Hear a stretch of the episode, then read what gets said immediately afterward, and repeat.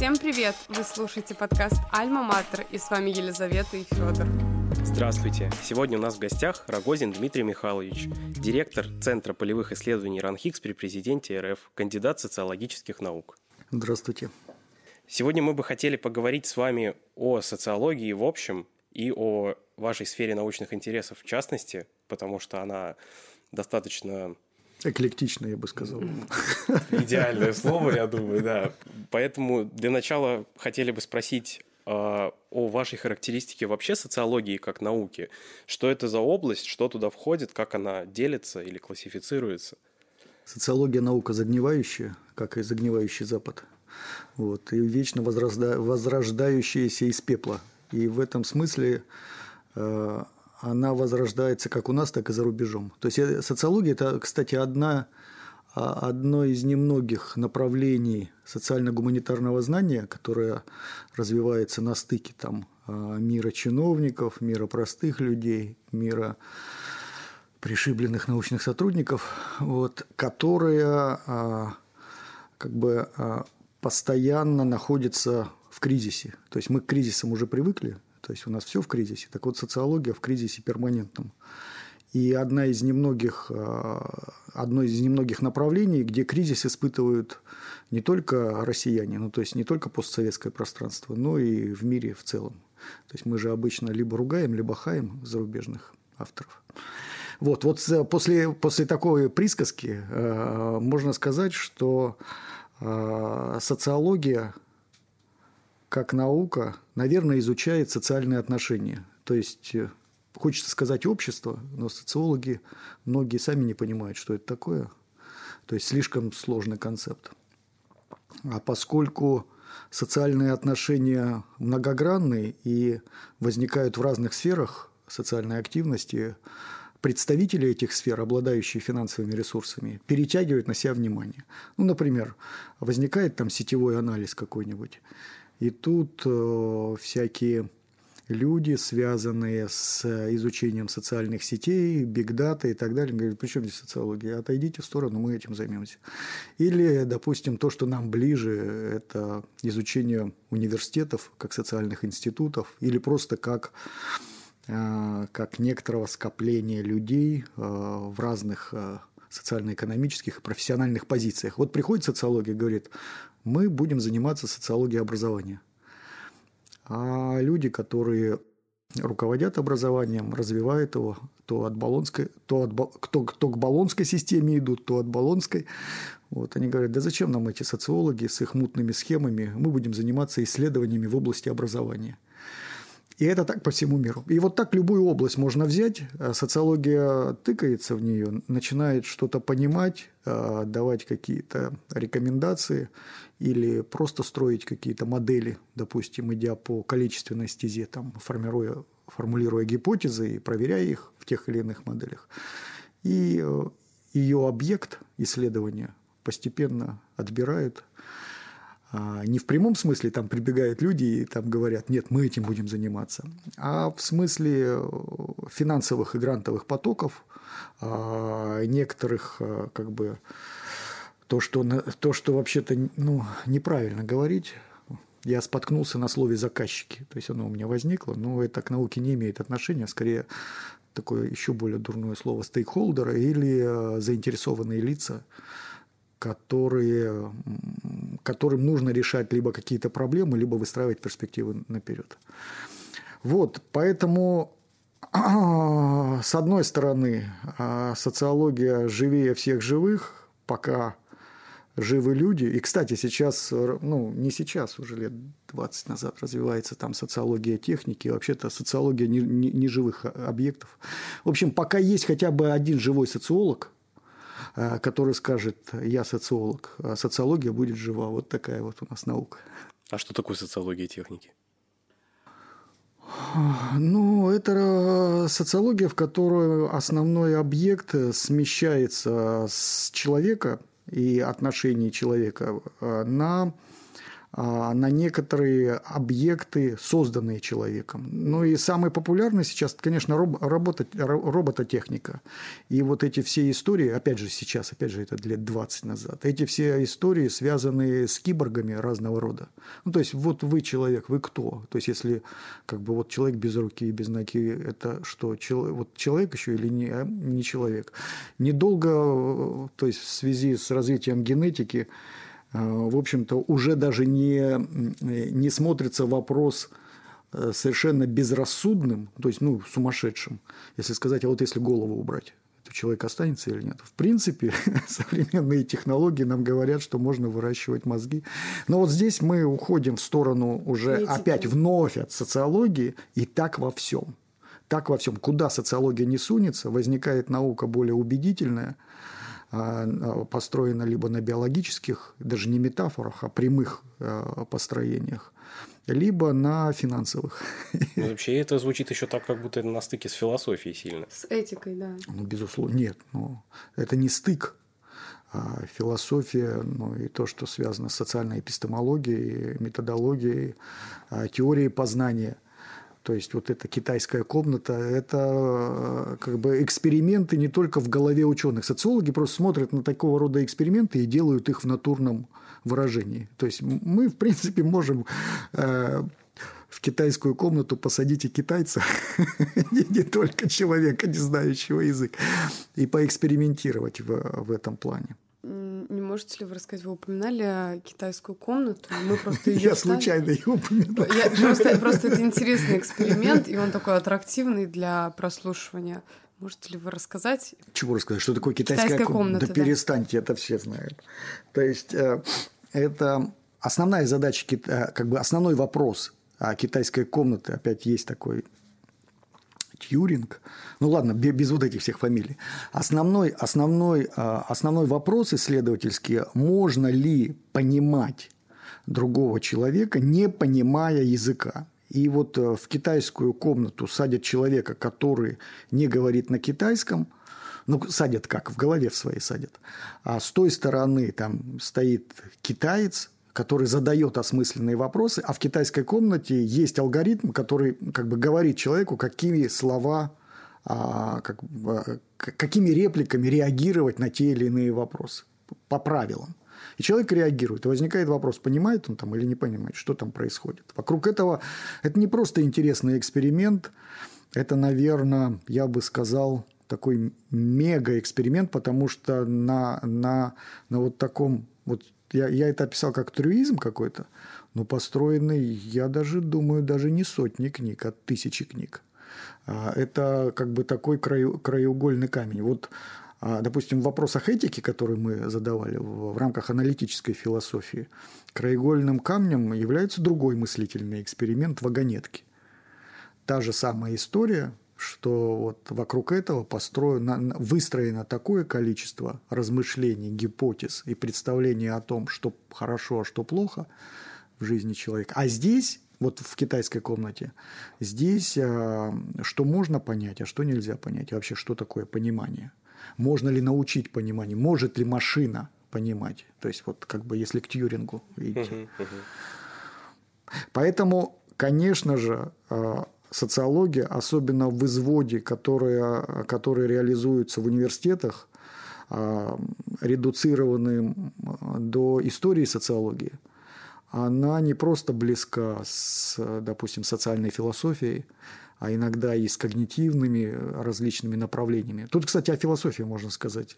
Э, когнитивная наука сколько отгрызла большой кусок от философских построений. Там непонятно, Деннет, вот он философ или когнитивист, то есть вот где он там болтается. У нас последний выпуск по социальной философии, мы как раз рассуждали о разнице, ну, такой теоретической, и как вот понимается разница между социологией и социальной философией, чем они отличаются, и мы выделили аксиологический аспект философии, что социология более практически направленная, что ли? Да нет, у нас же, по-моему, даже в Питере есть человек, который там аксиологом себя называет там, и так далее в рамках социальных исследований. Я бы здесь даже не радикализировал, просто сказал, что в каких-то, а, в каких-то областях знания э, э, эти различия практически вымываются и сливаются. Да и вообще сейчас очень сложно говорить о границах каких-то наук. То есть вот если раньше мы говорили о междисциплинарности так активно, хотите чего-то добиться, давайте собирать э, коллоквиум специалистов из разных специальностей, то теперь, наверное, вот это слияние, мэтчинг произошел. Вот, и, допустим, до сих пор, то есть вот библиотека научное, ну, как бы научное знание, библиотека в, в широком смысле слова. Это довольно консервативный институт, и там э, как бы классификация все еще идет по, по научному признаку. Но, допустим, если ты обладаешь званием там, кандидата или доктора социологических наук или PhD, там, кстати, по философии будет, а, то, а, то ты не ищешь в рубрикаторе только социологию. Да и вообще очень часто ты не просто не обращаешь на это внимание, а если обратишь внимание, вдруг обнаружишь, что э, те, кто пишут в, под рубрикой социология, часто пишут ахинею. Вот, нежели там, где, там, где возникают, допустим, экономисты или философы. Ахинею почему? Потому что в, соци... в социальных э, гуманитарных специальностях, к которым относится социология, очень легко гнать туфту ну, то есть чистую туфту в публикациях, публикации ради там галочки какой-то, отчетности и всего такого остального. И этого шлака, особенно у нас, ну и, и, и у индусов еще много, и китайцев. Вот, но у них и другого, другого. А много. как отличить? А такого нету во всех сферах? Нет, очень, нет, отличить есть признаки. Отли... Вот диссернет у нас с этим работает, как отличить. Есть определенные правила, нормы, ну, базовое, оно уже вошло во, во, во все этические, кстати, кодексы всех университетов наших. Это плагиат и, кстати, что мало кто об этом задумается, автоплагиат.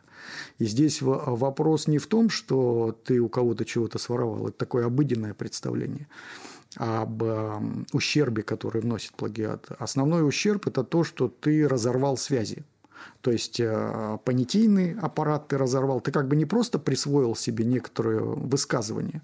Ну, хотя диссернет нам показывает, что плагиат бывает, что и цифры присваивают, не только, не только высказывания.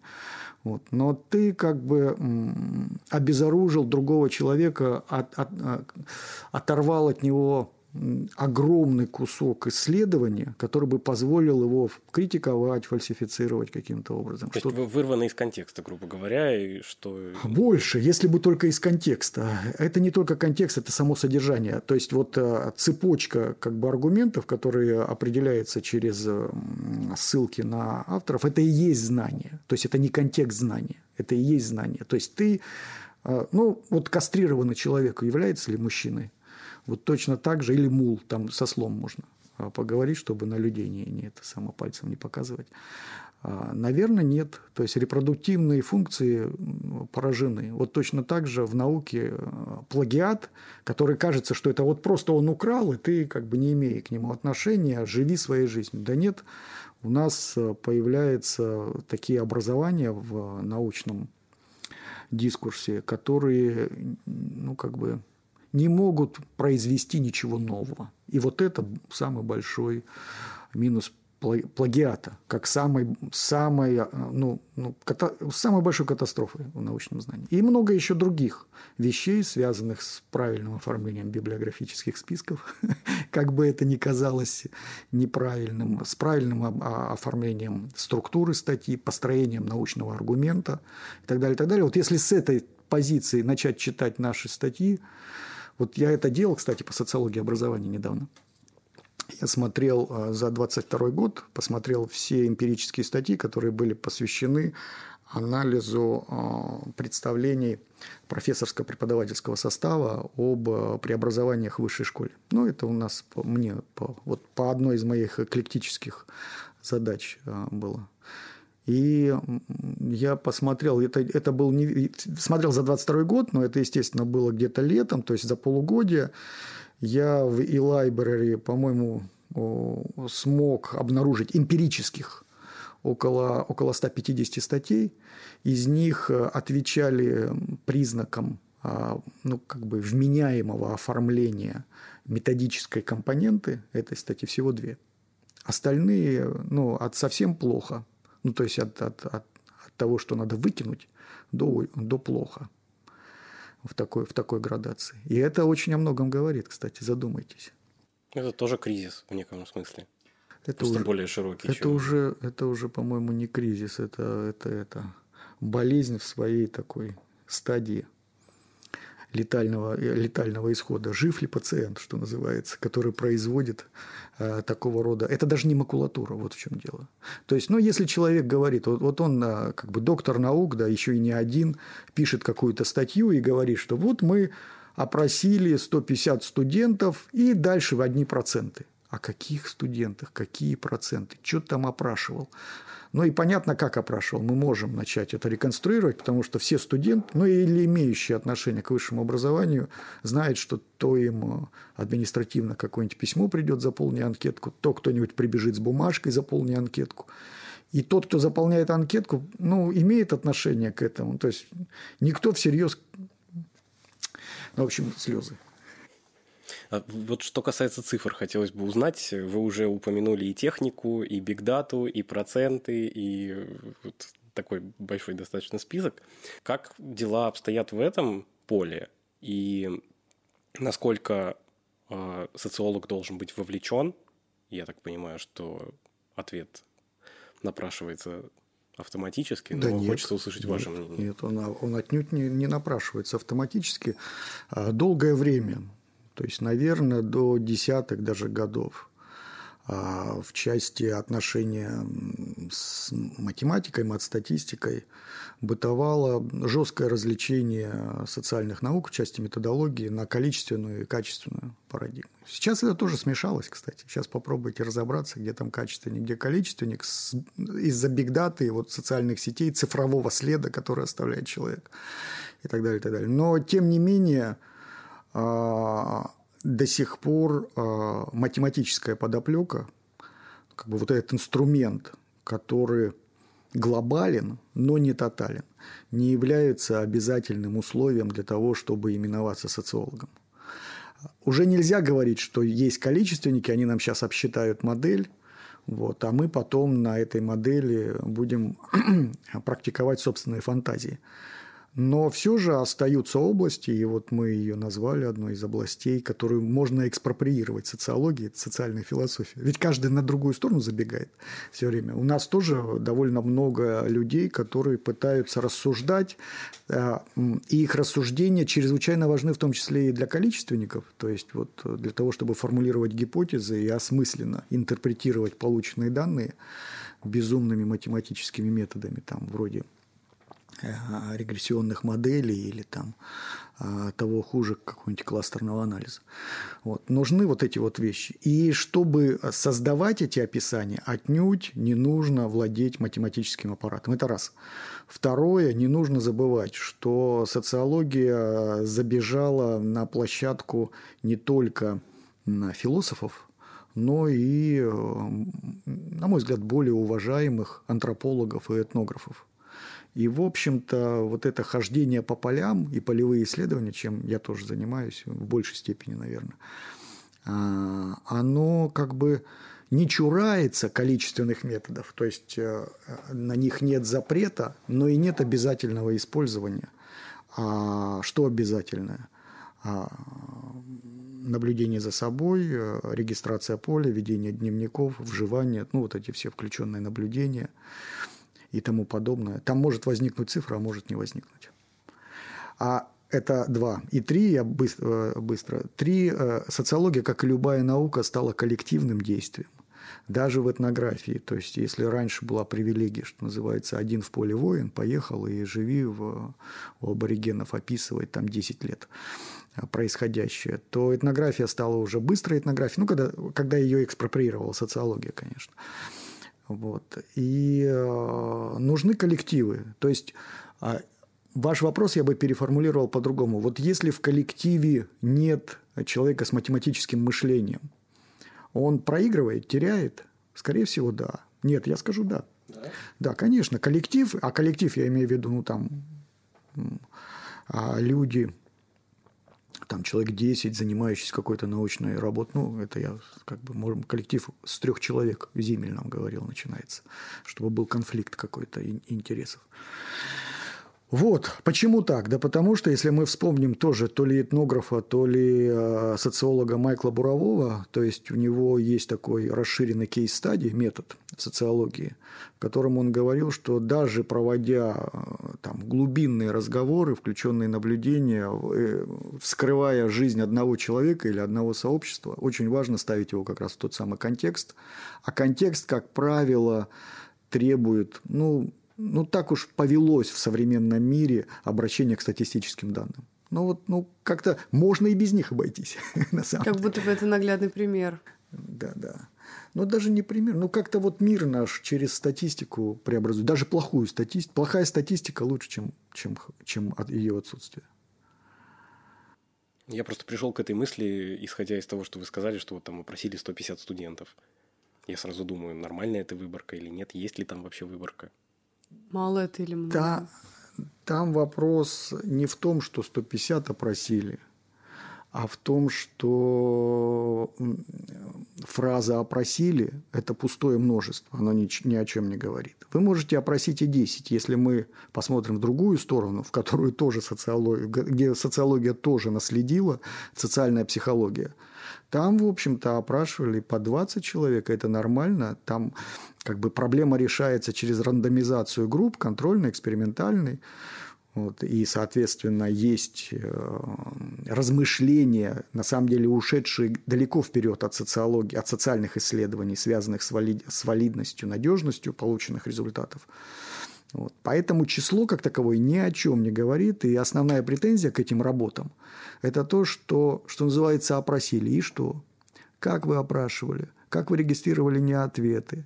Как вы договаривались об опросах, какие механизмы были привлечены. Вот это все требует довольно детального описания, структурирования этого описания и оценки смещений, ну, ну или ошибок. Оценки смещений, да, ну или методика, можно ну. пониже сказать. А, мы хотели еще узнать вообще о полевых исследованиях, что это такое, можете ли вы рассказать немного и иллюстрировать примером? Полевые исследования – это разговоры или наблюдения. А, Наверное, да нет, я хотел сказать, что базовое различие, что это разговоры и наблюдения за миром других, но можно и не только своих изучать, можно самого себя изучать. В общем-то, в этом плане довольно мощно развивается. В России как-то хиловато, а в мире очень мощно развивается направление автоэтнографии – когда вы изучаете только себя. И понимание этого, значимости этого связано еще и с тем, что даже если вы изучаете другого, ваш вклад в это изучение настолько огромен, что вы исключать себя из потока знаний ну, нельзя. Это, это та самая методика, потому что вот к вопросу предыдущему о том, как там проводить исследования и, и на что смотреть, сколько опрашивать, там же возникает э, важный вопрос, а кто опрашивал? То есть не, не как даже и как было организовано, а кто ты такой, который приходил и задавал вопросы, из какой позиции ты задавал вопросы. Поэтому а, полевые исследования – это взаимодействие такое реальное на уровне слов а, или глаз а, с тем а, субъектом или объектом, который попадает в а, поле вашего зрения. Они бывают очень разные, то есть вот наш разговор можно преобразовать в полевое исследование, если вот ваш, ваш поток а, встреч, допустим, с разными людьми, это тоже своего рода исследование, ему только не хватает методического описания некоторых правил построения отбора этих людей. Не в том плане, что у вас их нет, они у вас уже есть, их просто надо описать. Даже если вы думаете, что вы отбираете спонтанно и как придется, вот. В этом потоке есть определенные правила и закономерности, которые можно описывать. И, в общем, то, что вы сделали и делаете, вполне можно преобразовать там, а, в научное исследование той самой социологии науки как таковой. Как пример, вот такой вот совсем другой. И противоположно, допустим, вот сейчас, я надеюсь, меня выпустят, я лечу в Казахстан, и мы там организуем лабораторию – которая называется в, в Алматинском университете, называется «Дома лучше». Ну, то есть э, собираем волонтеров, потом будем ходить по домам и приставать к людям с вопросами, где, где они жили, как они долго живут, в каких домах, что им нравится в городе, что не нравится. Вот. А, этим занимается кто только ленивый этим не занимается. Вот. Потому что здесь э, есть одна, одна, одно недоразумение, что ли, или такой порожек, о который все спотыкаются. Он связан с тем, что как бы разговаривать-то мы все умеем. Ну и кажется, что, в общем-то, а, нет никакой сложности, чтобы поговорить. И это правда, мы все умеем разговаривать. А, но мы совсем не умеем, и у нас нет такого как бы опыта на уровне повседневной жизни проводить регистрацию своего разговора и, что самое важное, выделять значимое от незначимого потому что вы можете играть в шахматы, допустим. Вернее так, вы можете прийти и смотреть, как кто-то играет в шахматы. Научитесь ли вы играть в шахматы, если будете смотреть, какую шапочку одел этот человек. А вот таких шапочек вот в жизни, который, поток, который на нас приходит, он огромен. И полевые исследования, одна из задач – это поиск значимых признаков, наблюдение за ними вот, и отсеивание шума, которого очень много вообще в обычной коммуникации.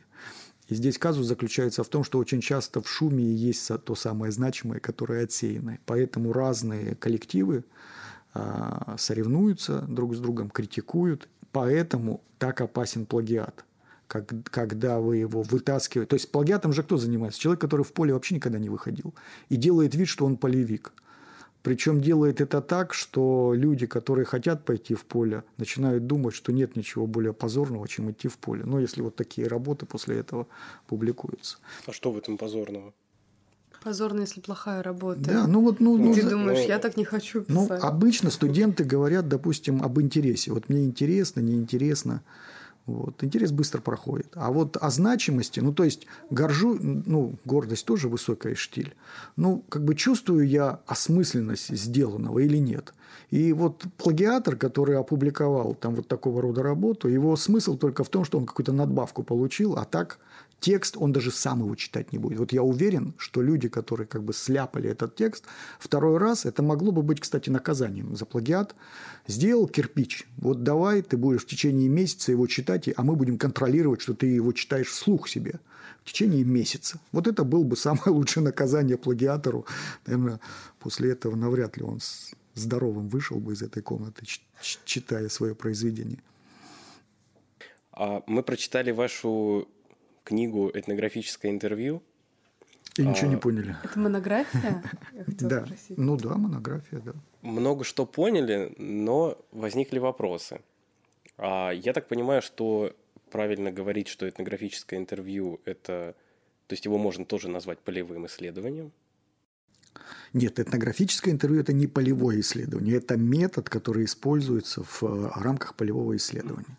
То есть полевое исследование шире понятие. Шире. А, так вот, э, вопрос вообще заключается в том, мой главный при прочтении был, какая у него цель у этого этнографического интервью. То есть есть ли какая-то метрика, которая дает понять, что оно удалось? Или это всегда э, из косвенных признаков э, осознается при анализе? Да почему косвенных? Есть метрика, произведен ли текст, который, благодаря которому мы понимаем происходящую ситуацию. Ведь этнографическое интервью как таковое, оно направлено на изучение чужака, чужого. Даже если я изучаю самого себя, я должен вы, выйти в позицию чужого. И оно направлено на понимание.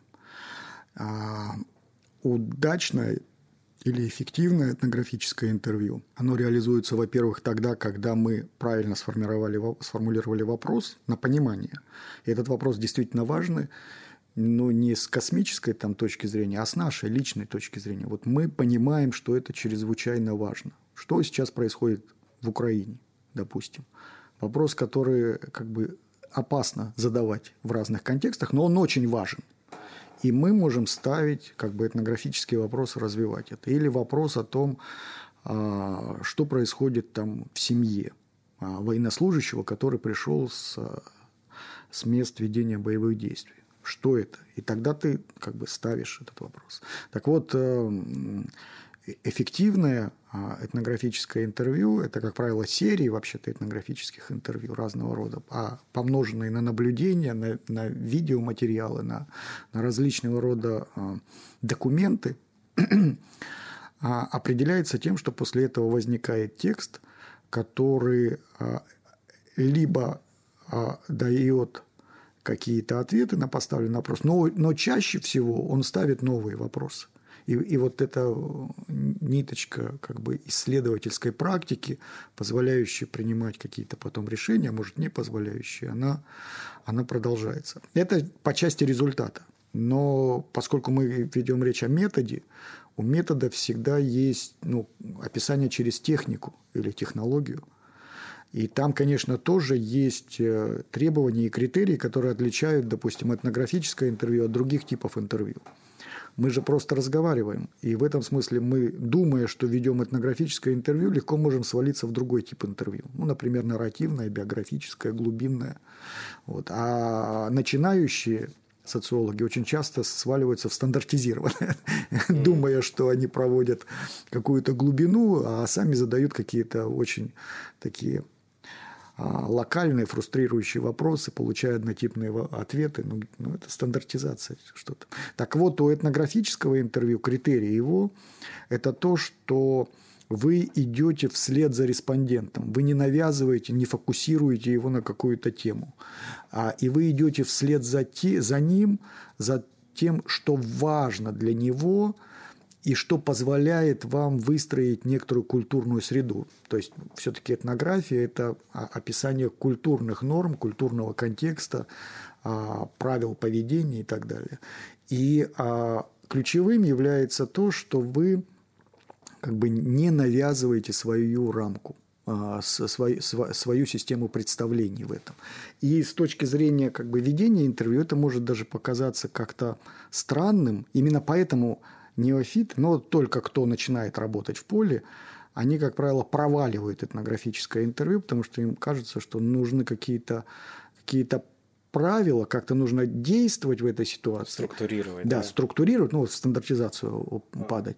А хорошее этнографическое интервью – это тогда, когда вы смеетесь, угукаете, перебиваете, а, пьете чай, вино. То есть вот когда происходит что-то такое, что чрезвычайно естественно и не вызывает никаких вопросов со стороны того, кому вы задаете эти самые вопросы. И он даже думает в какой-то момент, что и вопросов-то нет никаких. Он просто рассказывает о своей жизни и начинает делиться важным. Вот в, этногра... в этнографическом интервью очень важно выйти на это важное. Но чтобы человек там начал тебя перебивать. То есть ты ему задаешь, а он, ну слушай, я вот это сейчас договорю, а потом уже и ты все. Все, значит... Получить эмоцию какую-то. Конечно, но получить эмоцию важно во всех типах интервью, но эмпатический компонент в этнографическом интервью ну, чрезвычайно важен, конечно. Тезис. А, социолог а, всегда ангажирован. А, мы заранее приходим с обозначенной какой-то позицией. Что вы считаете? Это вообще ваша мысль, на самом да, деле. Да, да, я, мы я и хотел сказать, что вы мою, мою мысль захватили. Вот хотелось бы, чтобы вы прокомментировали. А не захватила, да, мне нужен был комментарий. Ну, да, да, я это все время повторяю. А, задача ведь не в том, чтобы отказаться от ангажированности и стать объективным, а в том, чтобы обозначить свою ангажированность и в этом смысле дать другим а, адекватно относиться к тем материалам, которые вы поставляете. Здесь проблема не в том, что там ангажирован, не ангажирован, а в том, что нельзя быть не, не ангажированным, а любые попытки публичного, да, публичной демонстрации объективности, независимости, как у нас любят э, такие протестные протестные социологи. Ну, вообще-то социология по, по типу, она это протестная наука. Мы вот этого не касались, но вообще как бы у любого вменяемого социолога, Томик Маркса, Альтюсера, там, а, ну и так далее, должен стоять. Грамши, там еще что-нибудь. Вот. Он как минимум должен знать построение.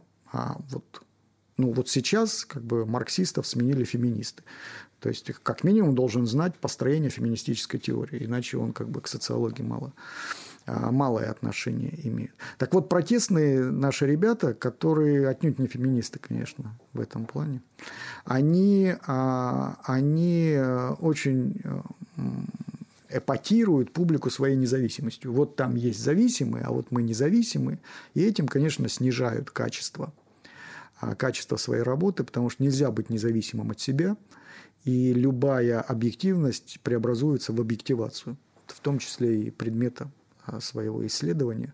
И это такая очень опасная болезнь, на которую обратили внимание в начале западные социологи. Сейчас у нас это сильно развивается. Ну, а, в том плане, что единственная прививка против этого, это та самая автоэтнографическая нотка в твоей работе, где предельная задача тебя – это опровержение собственных убеждений и собственной теории. Сначала сделай теорию, потом опровергни.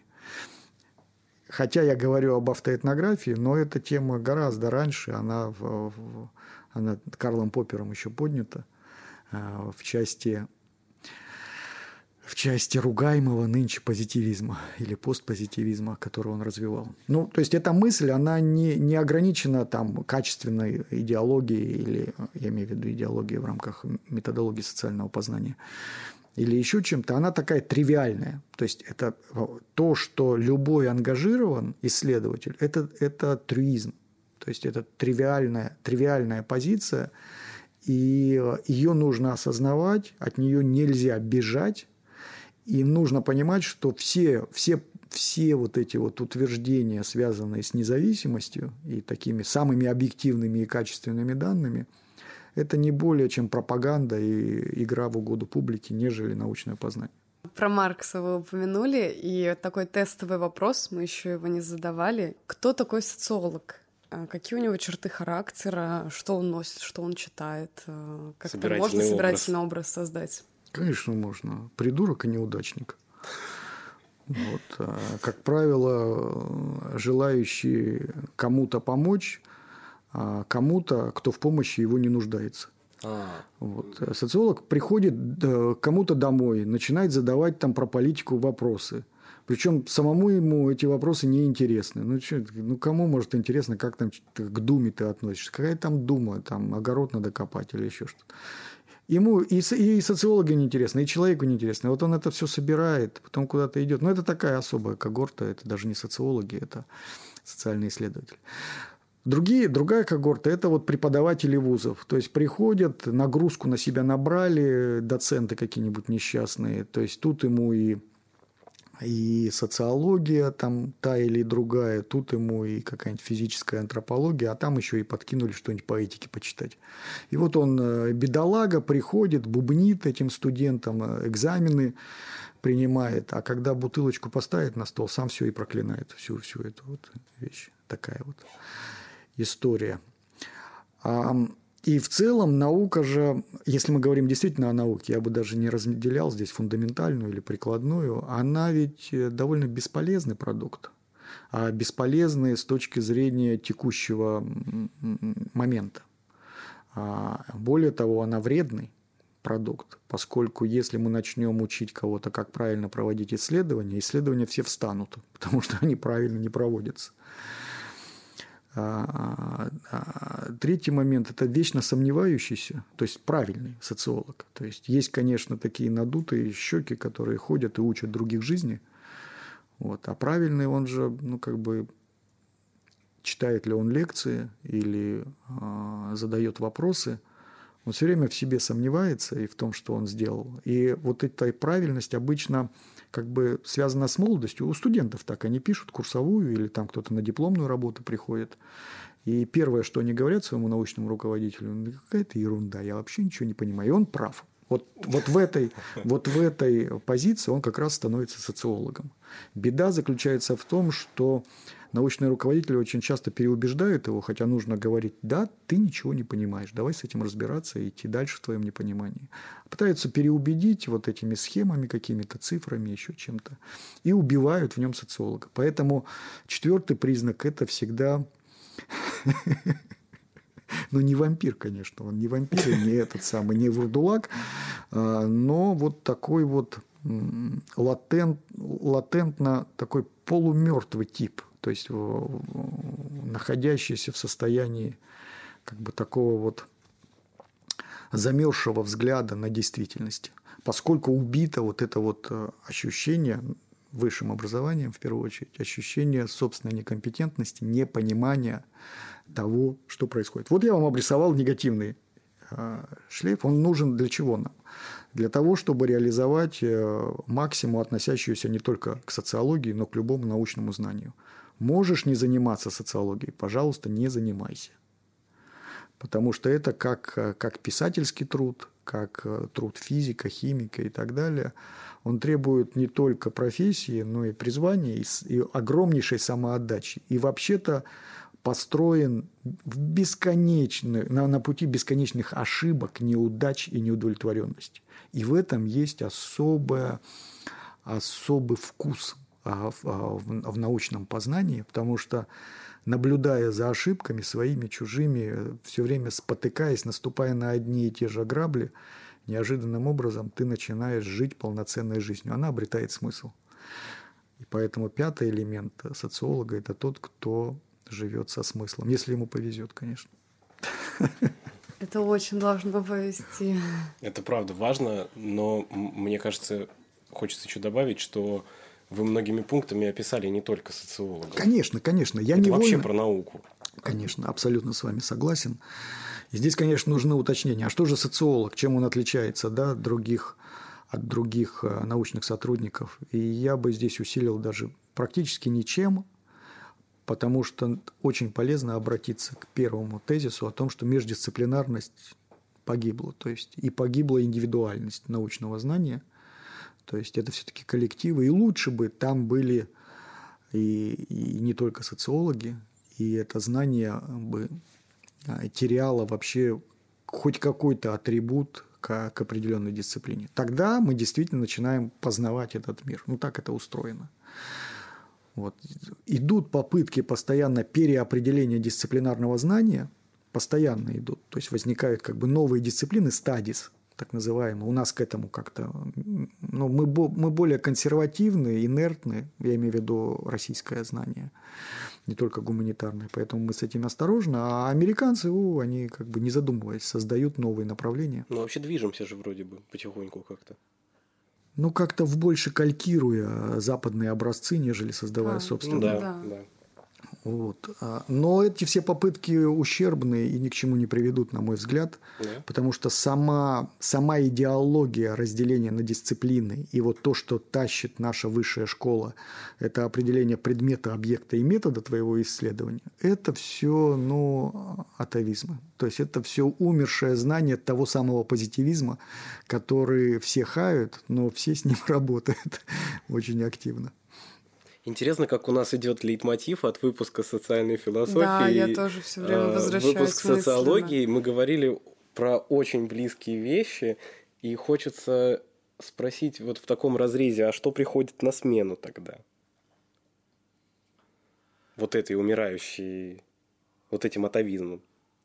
Я не знаю, что приходит, потому что уже давно пришел бриколаж, сочетание несочетаемое, возня в мусоре, нежели как бы в чистых данных.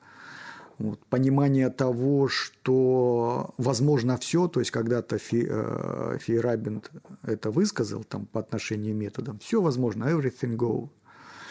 Вот. А теперь как бы методологический анархизм а, считается нормой, что ли. Именно поэтому в, в социальные исследования ринулось очень много волонтеров, и волонтеры, в отличие от профессиональных исследователей, часто получают гораздо более убедительные результаты, результаты если, да. если не увлекаются, конечно, своей убедительностью. Поэтому это уже пришло.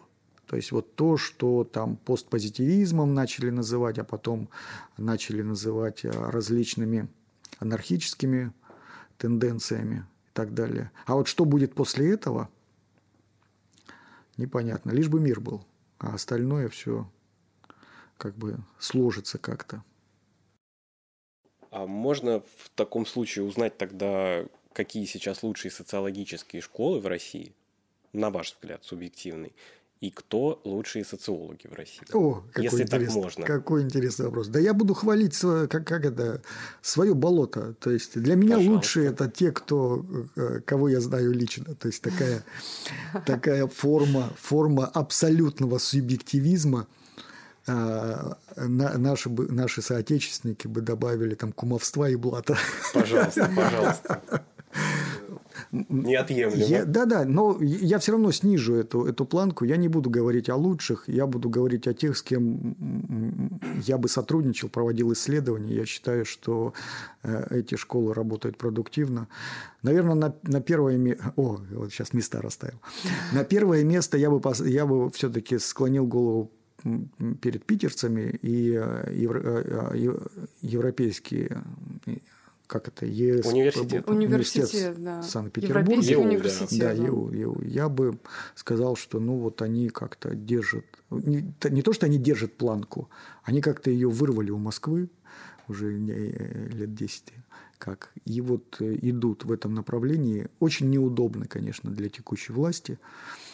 Вот. а, Но с точки зрения научного знания и э, как бы, описания каких-то продуктов, это действительно ну, как бы, люди, демонстрирующие там настоящую социологию. Потом я бы назвал Шанинку, ну, откуда я и где я там э, бытую и так далее. И там не только социология, там политология, политические науки. Политология – это такая вот наша, на- наш суржик какой-то. Вот. А, область в рамках управля... менеджмента даже. Вот, э, ведь социология еще скрестилась не только с тем, что я там перечислил, но и с арт разными исследованиями. Это очень важные, важные вещи, которые можно назвать художественными исследованиями. Вот, и в Шанинке тоже это есть. Ну и вездесущая, правда, какая-то как спрут уже размножившись. То есть непонятно, где там все это Ой, где куски его, это вышка.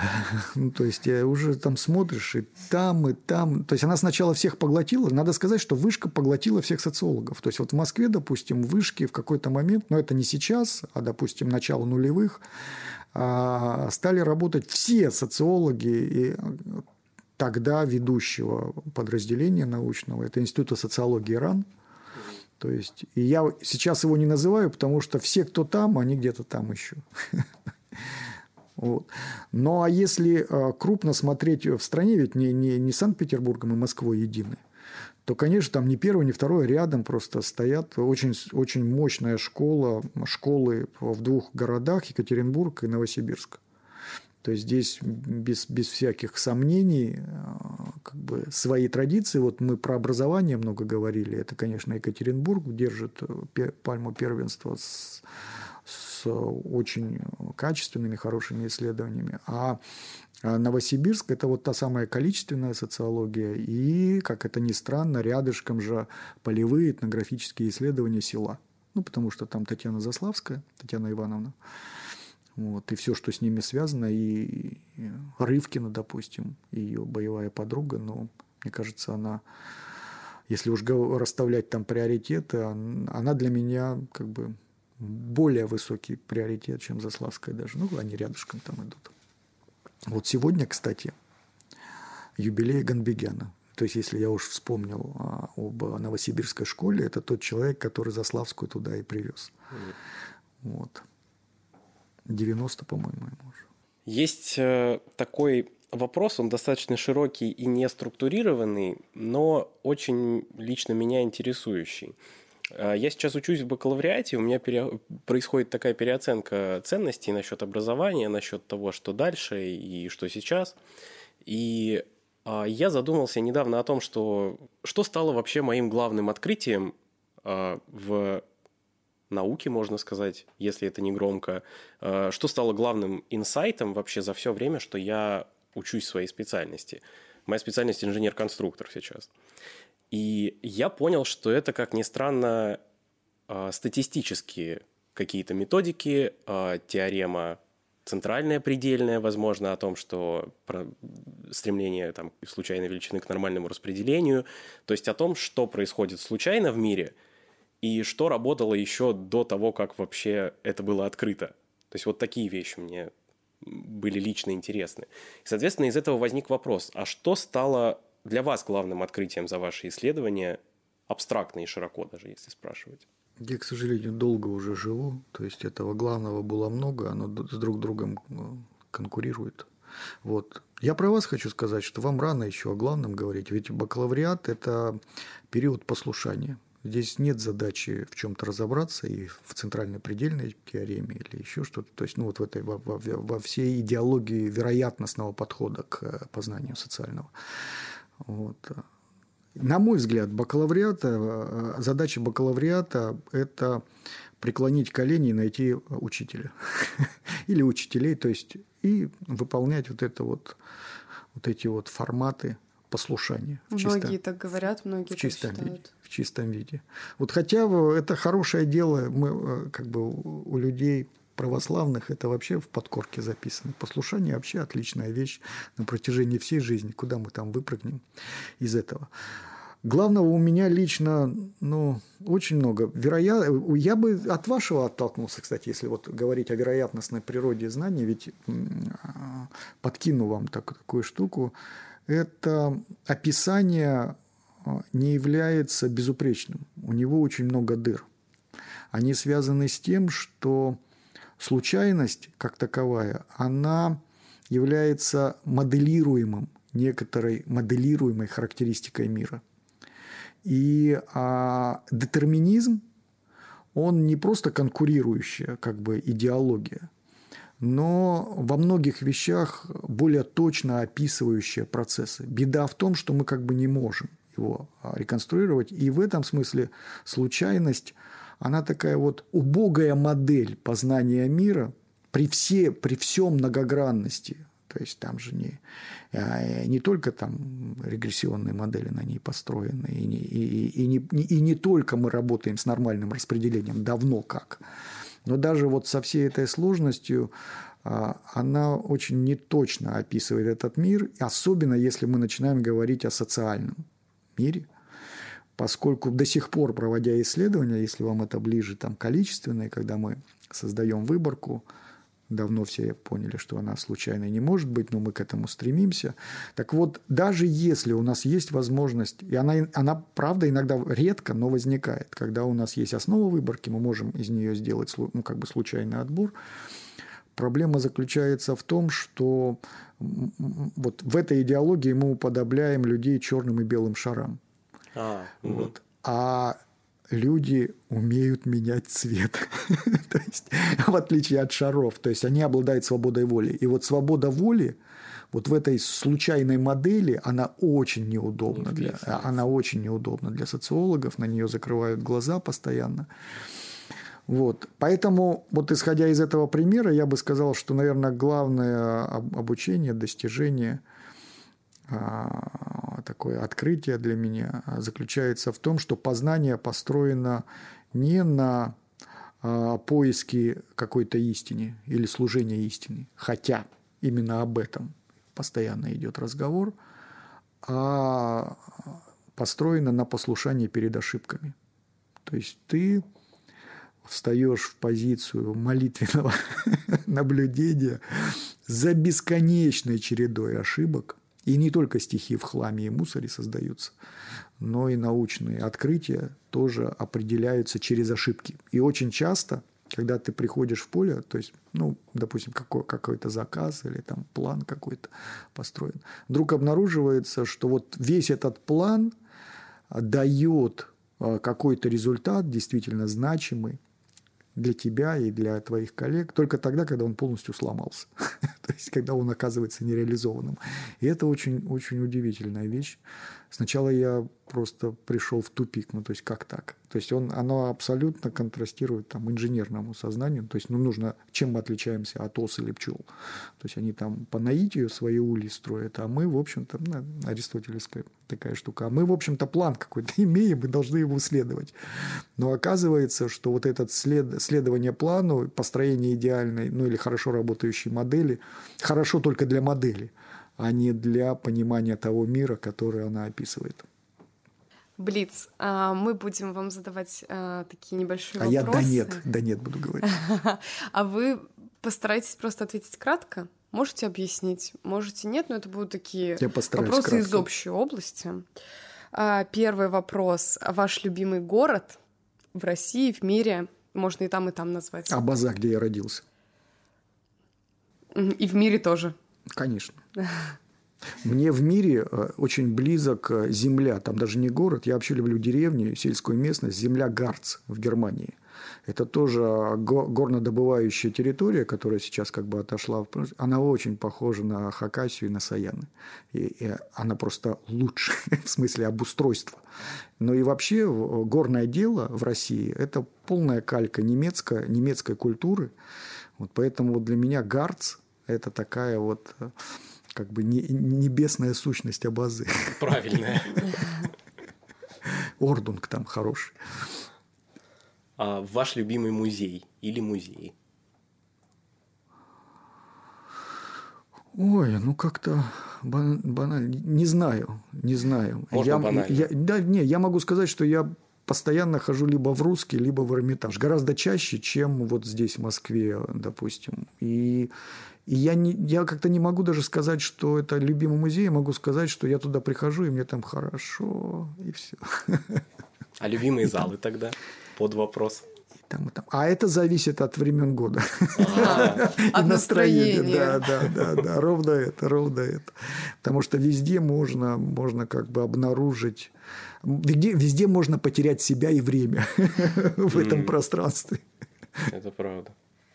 В каком историческом событии вы бы хотели оказаться? Я бы хотел оказаться. Я бы хотел, Симпатизирующий я период. бы хотел уйти назад. Ну, в общем, для меня самый, самый классный период – это 85-89 год, первый съезд, 27-й съезд КПСС. Вот это вот гласность, э, перестройка. То есть мне тогда, ну, это детство же, мне тогда там 17-18.